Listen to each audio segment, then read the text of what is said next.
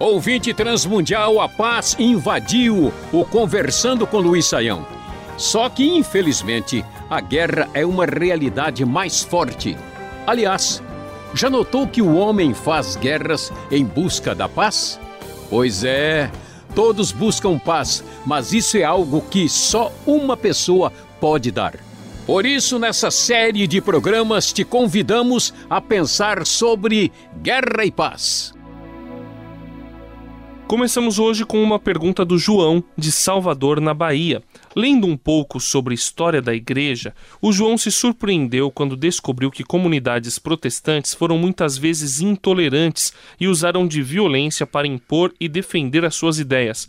Aí ele pergunta: é impressão ou a história se repete sem o uso de armas de guerra e de maneira velada quando vemos líderes religiosos que induzem seus liderados a promoverem inimizades entre os irmãos por causa da concorrência entre as denominações? Que pergunta, hein, professor Saião? Pois é, André, pergunta complicada aí. O João nos envia lá de Salvador e o que é que a gente pode dizer a respeito disso? Vamos tentar entender aqui corretamente o cenário uh, que nós temos para que a nossa mente consiga organizar bem as ideias. Veja, nós temos de entender o seguinte: uh, nós encontramos na Bíblia, particularmente no Novo Testamento, os ensinos de Jesus e as propostas do cristianismo.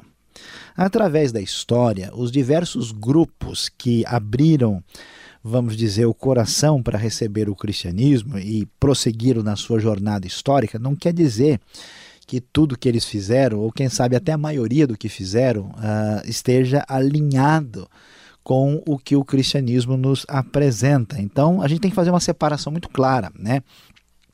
Novo Testamento, aquilo que Jesus ensinou, os discípulos, a comunidade lá de Atos e o que acontece depois na história da cristandade, nós temos diversas coisas muito diferentes que a gente vai entender que são posturas eh, tomadas por razões culturais, particulares, pessoais, históricas, econômicas, e que não dá para a gente tentar ah, fazer a ligação direta entre as duas partes. Aliás, isso é tão claro, tão nítido, que a gente vai ver que o que Deus pedia, falava e dizia no Novo Testamento ah, e no Antigo Testamento, não foi o que a comunidade da fé abraçou. Você vai ver o comportamento de Israel no Antigo Testamento, não é aquilo que Deus está dizendo que deve ser.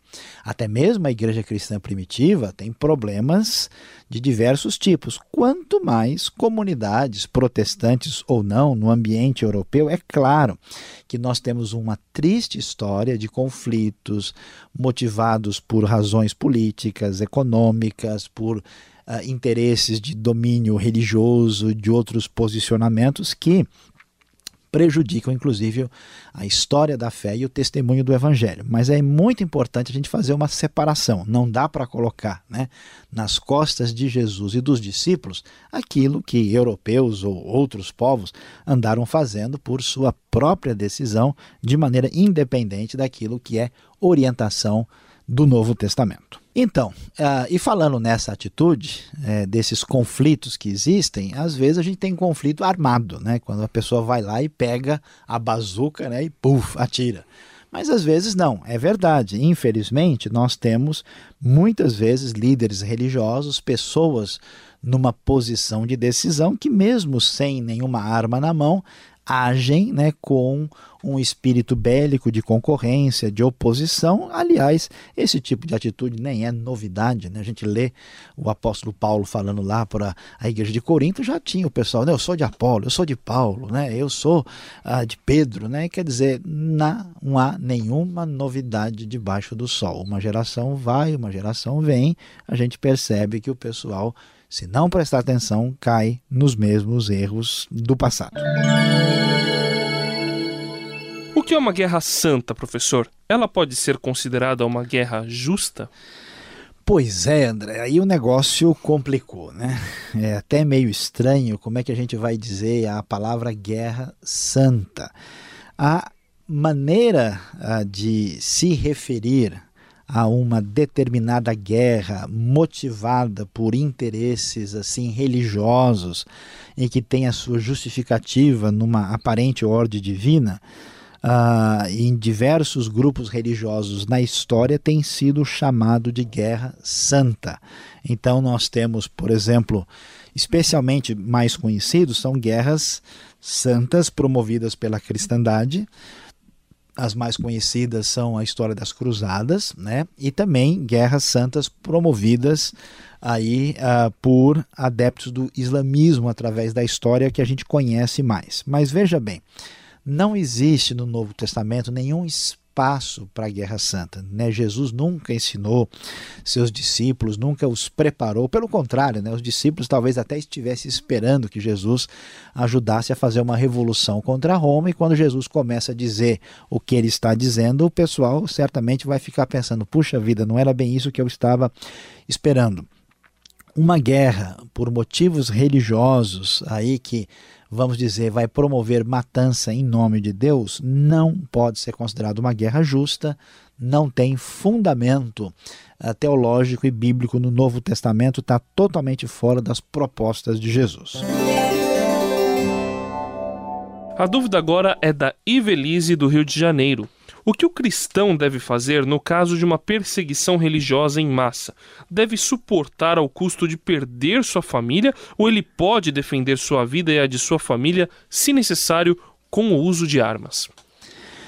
Então, André, aqui a pergunta é mais complicada e mais difícil, né? Quando acontece uma perseguição religiosa, a maneira de lidar com isso, ah, principalmente, é uma postura inicial de não resistência, de oração. A igreja primitiva sempre reagiu assim. Nunca houve uma atitude da igreja primitiva uh, de eles se organizarem, fazerem lá motins e tentarem partir para cima e destruir os seus perseguidores. Quer dizer, a proposta era essa. Mas, ao mesmo tempo, é interessante observar um outro fator também no Novo Testamento que chama a nossa atenção. Por exemplo, o apóstolo Paulo, ele uh, tinha um direito especial na sua época, que era o direito de ser cidadão romano. E o que acontece? Paulo vai atrás dos seus recursos jurídicos para benefício do evangelho. Seus perseguidores, por exemplo, estão querendo levá-lo de volta para Jerusalém, enquanto ele está preso lá em Cesareia, que é Cesareia Marítima uh, para uh, dar fim à sua vida. E Paulo, sabendo disso, o que, que ele faz? Ele não fala, bom, já que eles querem me matar e eu vou morrer como mártir para a glória do Senhor, então, né, quanto mais cedo eu for para o céu, melhor. Não, ele apela para César, que é o seu direito, dizer, ele entra com o recurso jurídico e assim escapa de ir para Jerusalém e vai fazer a sua famosa viagem, onde acontece o seu naufrágio, até que ele vá chegar a Roma, aí no começo do ano 60 da, da era cristã. Ah, esse mesmo Paulo, quando também é açoitado ah, indevidamente em Filipos, também ele vai dizer: Olha, eu sou cidadão romano. Então a gente vê que Paulo usa de recursos jurídicos para defender-se a si mesmo, especialmente tendo em vista o benefício da causa do Evangelho. A partir daí, o que, que a gente deve dizer?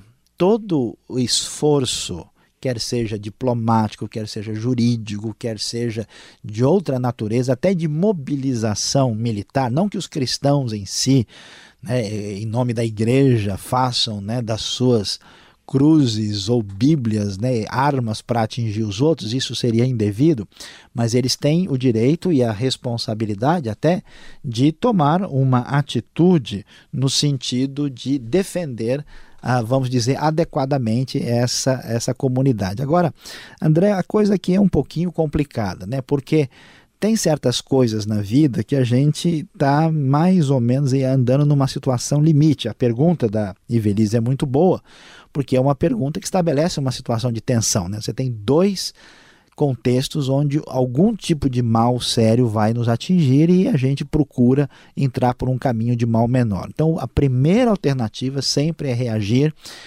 com não resistência, com amor, com perdão, porque isso tem uma força, tem um impacto tremendo. Em casos quando a coisa vai atingindo uma gravidade acentuada, os recursos jurídicos, legais e de outra forma, uh, isso eu diria que é especialmente dirigido por Deus no momento da situação, devem e podem ser considerados, em último caso, não da parte dos cristãos, mas algum tipo de mobilização militar, num caso extremo, pode ser utilizada para defender aquele mesmo princípio que nós falamos de um, né, de um grupo injustamente atingido de maneira cruel, aí onde os direitos humanos mais básicos são ah, desconsiderados. Aí não é nem caso mais de perseguição religiosa, mas de atentado direto contra a vida humana por si só. Este foi o programa Conversando com Luiz Saião. Produção e apresentação André Castilho e Luiz Saião. Locução Beltrão. Realização Transmundial. Envie você também suas perguntas para conversando@transmundial.com.br ou escreva para a Caixa Postal 18.113, CEP 04626-970 São Paulo, capital. E até o próximo programa.